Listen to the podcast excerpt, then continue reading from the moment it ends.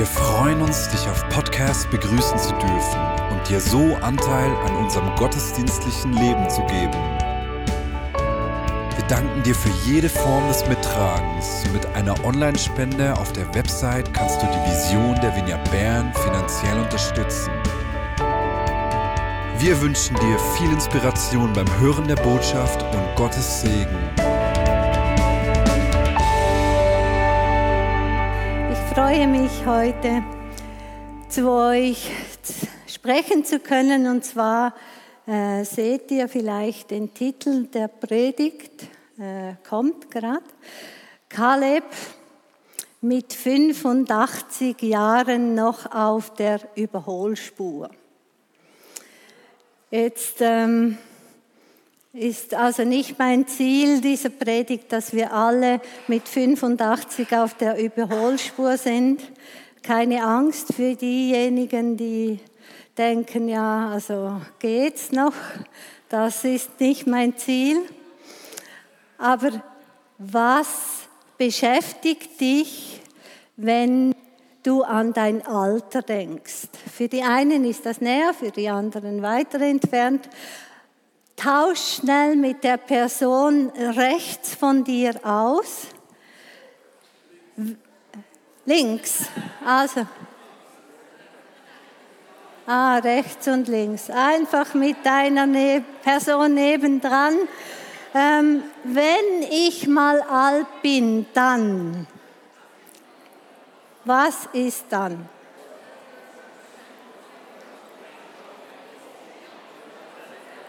Okay, ihr könnt langsam zum Schluss kommen. Ich merke, ihr habt euch schon sehr viel dazu überlegt, äh, was ihr erwartet, wenn ihr mal alt seid.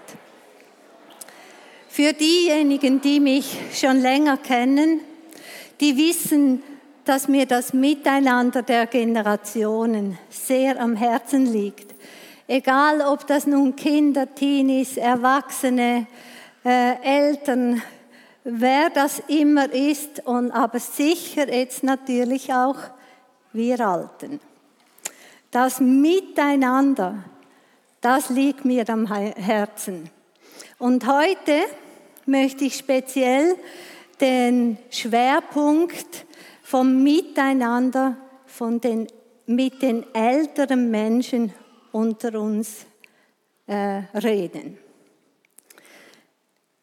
Wenn ich den Begriff Seniorin höre, dann äh, stehen mir immer noch so die Haare auf und ich denke, ja, aber nein, das geht mich nichts an. Ähm, und schon gar nicht, wenn man alt ist sagt, du bist alt. Jetzt kommt das ja immer darauf an, wer das sagt. Äh, unsere Enkelkinder haben auch schon jemandem gesagt, ja, gell, du bist schon alt, aber du vielleicht kannst noch etwa fünf bis zehn Jahre leben. ja, das ist immer eine Frage der Perspektive. Mühe macht mir ja dieser Begriff Seniorin, alt sein, ähm, und ich möchte das verändern unter uns. Ich bin ja Seniorin, ich bin ja alt in dem Sinn. Und das ist ja okay. Ich habe weiße Haare, oder? Äh, ich bin es. Und ich möchte einfach, dass dieser Begriff nicht gleichgesetzt ist mit schwach, ausgedient, äh, am Ruheplatz hielt, nur noch irgendwie stehen bleiben, äh, so quasi im ewigen Ruhestand verharren. Ich war viele Jahre auch für die Kinder und Jugendlichen verantwortlich in der Wiener Bern. Und immer deutlicher wurde es für mich beim Lebensübergang äh, in die Pensionierung, wie viel Parallelen diese Phase vom Jugendlichen zum Erwachsenen, dieser Lebensübergang hat, mit dem Lebensübergang, wo ich drin war, bin, keine Ahnung, ähm, eher wahr, würde ich heute sagen, also von, von der Arbeitswelt in die Pension zu kommen. Bist du erstaunt, wenn ich das sage? Gibt es Parallelen? Ich möchte dir einige vor Augen führen. Jugendliche, Jugendlichen und Kindern traut man noch nicht zu. Man traut ihnen nicht zu, Verantwortung übernehmen zu können, Gottes Stimme zu hören und so weiter. Älteren Personen, so um die 60, traut man nicht mehr zu. Jugendliche sind verunsichert, weil ihnen die ganze Welt offen steht. Ü60, sage ich mal, sind verunsichert, weil die Welt plötzlich eng zu werden scheint. Jugendliche fragen sich, wer bin ich? Was ist meine Identität? Ältere fragen sich, wer bin ich noch? Nach meiner Pensionierung, nachdem die Gesellschaft, vielleicht auch die Kirche nichts mehr von mir erwartet. Diese Beispiele können helfen zu verstehen, dass diese Lebensphasen oder diese Lebensübergänge immer auch Krisen bedeuten können. Und tendenziell ist man in einer Krise äh, versucht, nur sich selber wahrzunehmen, nur sich selber zu sehen und es ist ganz schwierig, dann Verständnis für andere zu entwickeln. Gott hat immer wieder mit jungen Menschen Geschichte geschrieben. Sicher erinnert ihr euch, ähm, wir kennen Samuel, der schon als Bub, als Junge äh, gebraucht wurde von Gott. Wir, wir kennen Maria, die Mutter von Jesus. Als Teenagerin wurde sie äh, Mutter von Jesus. Wir kennen Timotheus, der hat gesagt, aber ich bin doch viel zu jung. Aber die Bibel erzählt uns auch von Menschen, die alt waren und mit denen Gott immer noch Geschichte geschrieben hat. Zum Beispiel Elisabeth und Zacharias oder Hannah, die im Tempel war, uralte Frau, also ich stelle sie mir so vor, ähm, die erkannt hat, dass dieses Baby der Messias ist. Ich meine, das war ja wirklich nicht offensichtlich. Und kürzlich habe ich, ähm, bin ich darauf gestoßen, obwohl ich die Bibel ja regelmäßig durchlese und diese Geschichten sicher schon x-mal gelesen habe, aber nicht diesen Zusammenhang gesehen habe. Ich habe gesehen, äh, mir ist die Geschichte von Josua und Kaleb begegnet. Josua und Kaleb waren zwei der Speer, die Mose ins verheißene Land geschickt hat. Das Volk Israel musste warten und Volk hat die Späher rausgeschickt und gesagt, schaut, wie ist das Land, wie sind die Menschen, wie fest sind die Städte befestigt, ähm, wie sieht das aus für uns. Die meisten der Kundschafter kamen zurück und sagten, wunderbares Land, Land, wo Milch und Honig fließt, aber keine Chance. Das müssen wir gar nicht versuchen, in dieses Land reinzukommen. Vergesst es. Josua und Kaleb waren die beiden einzigen, die kamen, gesagt haben, okay, da fließt in diesem Land Milch und Honig ein wunderbares Land. Es hat wirklich schwerst befestigte Städte. Es hat Riesen, äh, die wir besiegen müssten. Aber weil Gott uns dieses Land zugesagt hat. Deshalb werden wir das einnehmen können. Aber ihr kennt vielleicht die Geschichte. Äh, es kam nicht dazu. Das Volk hat gemurrt und so. Sie mussten anschließend 40 Jahre in der Wüste bleiben. In der Zwischenzeit sind Josua und Kaleb alte Männer geworden. Beide sind mit dem Volk Israel 40 Jahre in der Wüste rumgezogen.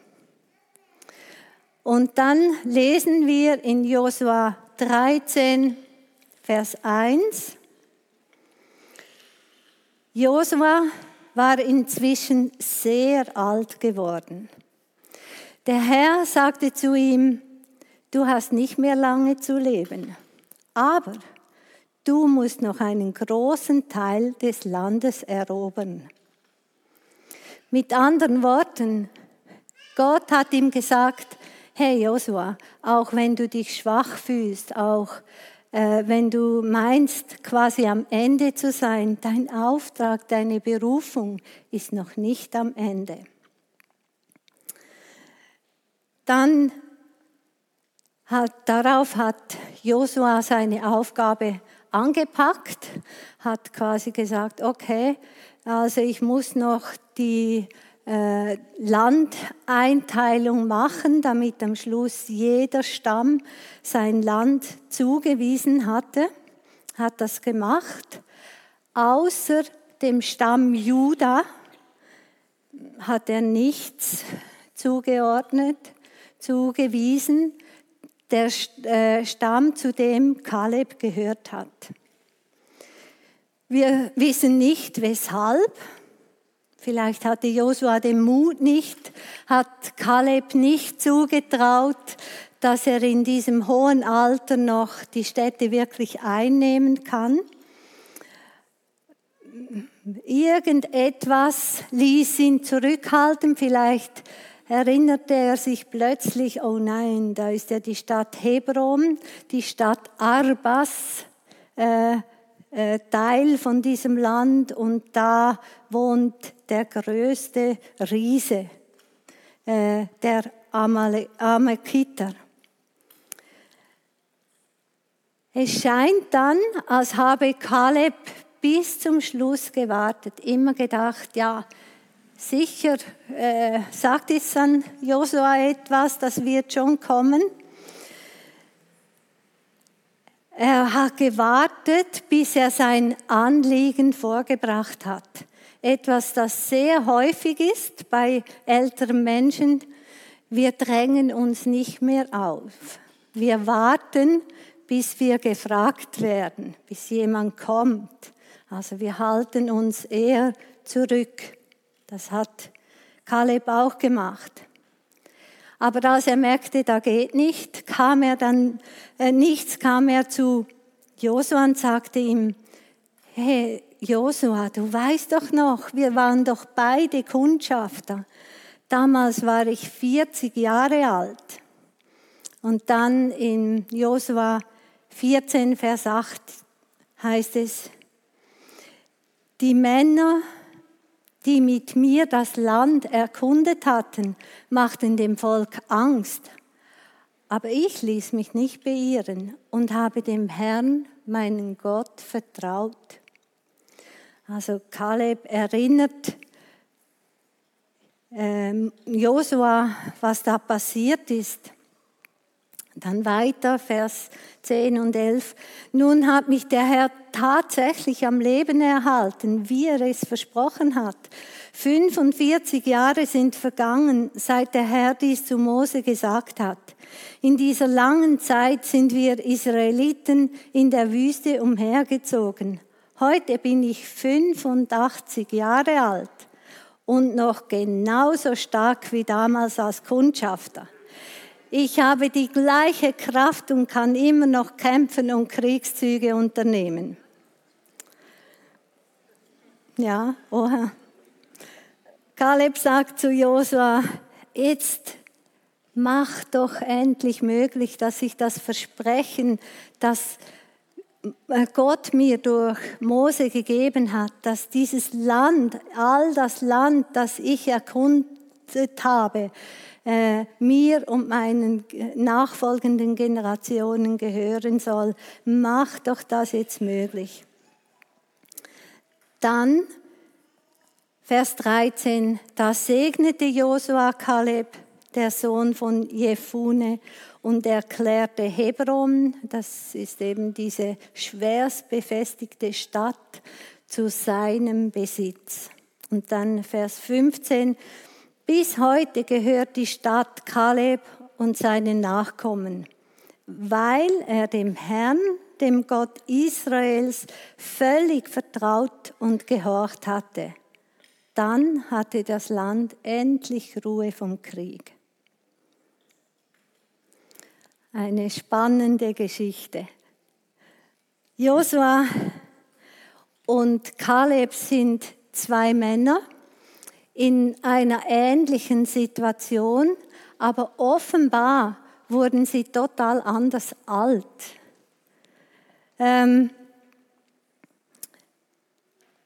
der eine ist nahe am Sterben, der andere stark, wie wenn nichts wäre. Äh, Josua, ähm, äh, Kaleb sagt, ich bin mit 85 Jahren immer noch so stark wie mit 40.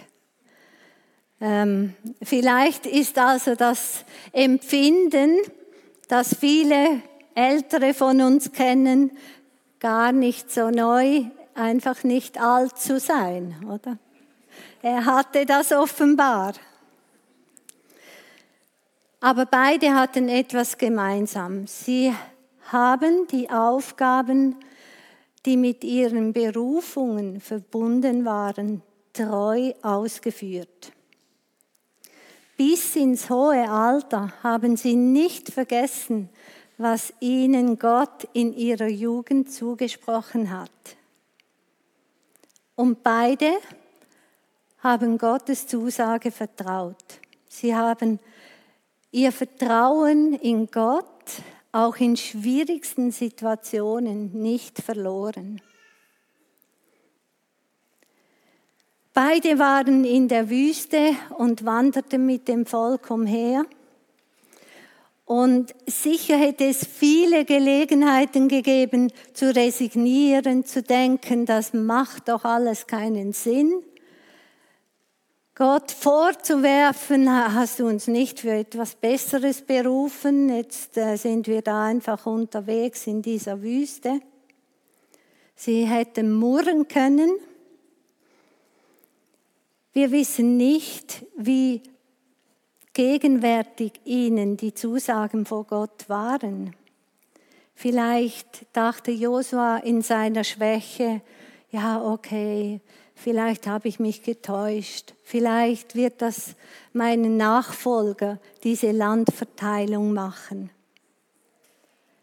Und vielleicht hat Kaleb im Blick auf diese Zusage vom verheißenen Land trainiert und sich stark äh, gehalten, Handen, ge, äh, wie sagt man dem, äh, gestemmt, genau.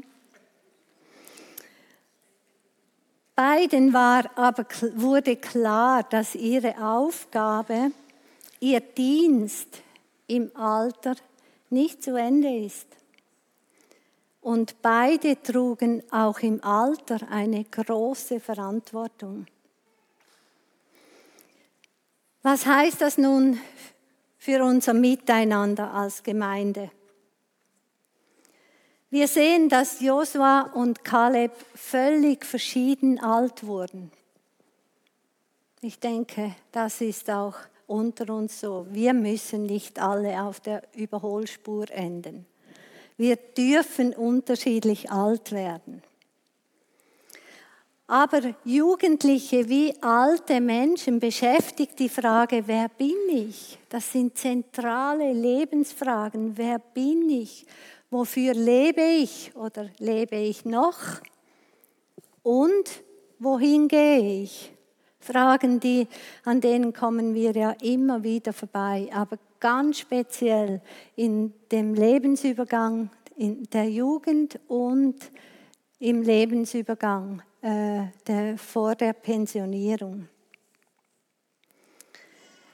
Wenn Jugendlichen und Menschen über 60 sich bewusst machen, eigentlich sind unsere Fragen ziemlich ähnlich, die liegen sehr nahe beieinander, wird es möglich, dass wir die Herzen füreinander öffnen.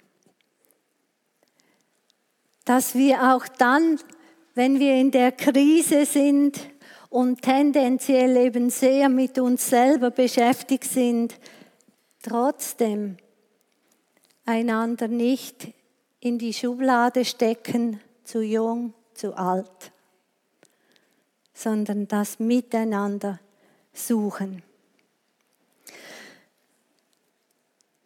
Die Frage, die Lebensfrage ist nun also, worauf setze ich mein Vertrauen?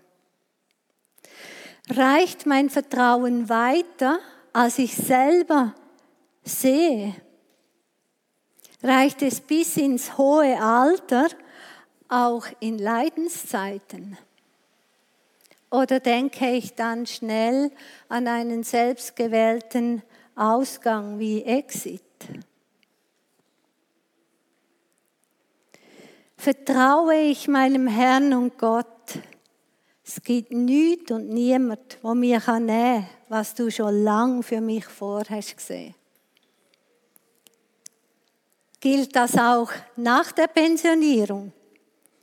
Oder geht Jesus in mir auch in Pension? oder in den, in den Ruhestand.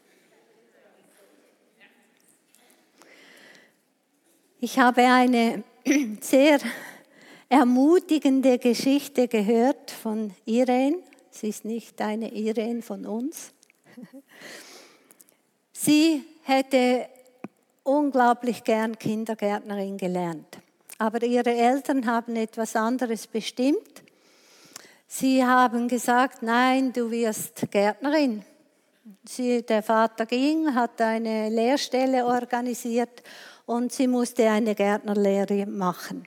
Das hat sie nicht wahnsinnig begeistert, aber der Lehrmeister hat, äh, war ein Mann, der Jesus geliebt hat und sie hat kurz vorher ihr Leben auf Jesus ausgerichtet.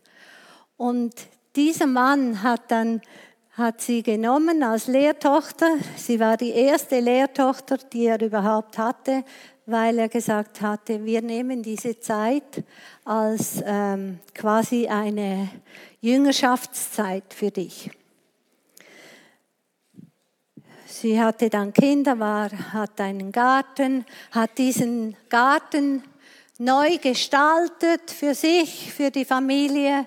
Und da sind immer wieder Leute vorbeigelaufen und haben gesagt, oh, wer hat diesen Garten gestaltet? Und sie hat gesagt, ja, ich. Und äh, die Leute sagen, kommst du zu mir? Kannst du meinen Garten auch gestalten? Sie hat gesagt, okay, dann wurde sie selbstständige Erwerbende, hat plötzlich gemerkt, wie hilfreich das es ist, dass sie Gärtnerin gelernt, äh, gelernt hatte, äh, weil sie Rabatte bekam beim Einkaufen. Sie wurde also Unternehmerin und jetzt, vor zwei, drei Jahren, wurde sie aufgrund vom Mangel von Lehrpersonen angefragt, ob sie nicht im Kindergarten mitarbeiten würde. Und stellt euch vor, sie ist äh, um die 60, jetzt erfüllt sich ihr Traum. Und sie kann beides machen. Sie ist im Kindergarten tätig und äh, Gartengestalterin. Lasst uns diesen Song von Christa Bucher einfach hören mit dem, mit der Frage, Herr, wo willst du zu mir reden, dass nichts und niemand das nehmen kann, was du für mich vorbereitet hast. Ja. Thank you.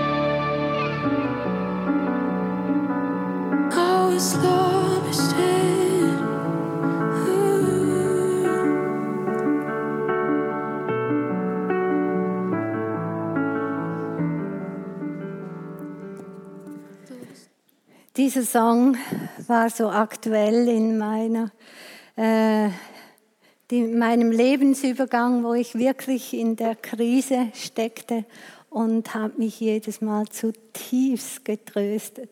Nichts und niemand kann das nehmen, von mir nehmen, was Gott mir zugedacht hat.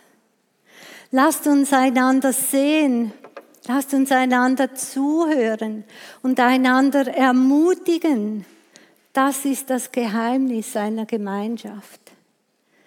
Einander immer wieder ermutigen darin, dass Gott sich durch nichts und niemanden abhalten lässt, das zu tun, was er sich vorgenommen hat, mit dir und mit mir. Vielleicht kannst du deine Traumausbildung nicht machen. Vielleicht habt ihr Angst vor, äh, zu, vor der Zukunft, Klima, Krieg, was immer. Auch wenn ich dastehe, ich weiß, ich bin pensioniert im Ruhestand Und nicht so viele Menschen haben vielleicht eine Perspektive für dich oder für mich. Wir müssen nicht selber die Lösung für andere bieten. Wir müssen nicht wissen, wie Gott das machen wird. Bei mir, bei dir. Wir dürfen ihm vertrauen. Er weiß es. Er findet Wege, wie er das machen wird. Wir werden da im Miteinander stark. Das ist mein letzter Punkt, wo wir uns nicht in erster Linie am Alter orientieren, sondern an dem, was Gott in jeden von uns hineingelegt hat. Darin brauchen wir die Ermutigung. Gott wird das zu Ende führen. Gott ist nicht alt. Gott hat einen Plan mit uns bis zum Ende. Und mein Leben ist nicht zu Ende, wenn ich mich schwach fühle, sondern meine Berufung ist immer, Gott zu dienen. Lasst uns einander zum Schluss einfach noch zusprechen. Gott lässt sich nicht abhalten, das mit dir zu tun, was er sich vorgenommen hat. Also, sagt das einander. Laut und deutlich, Gott lässt sich nicht abhalten.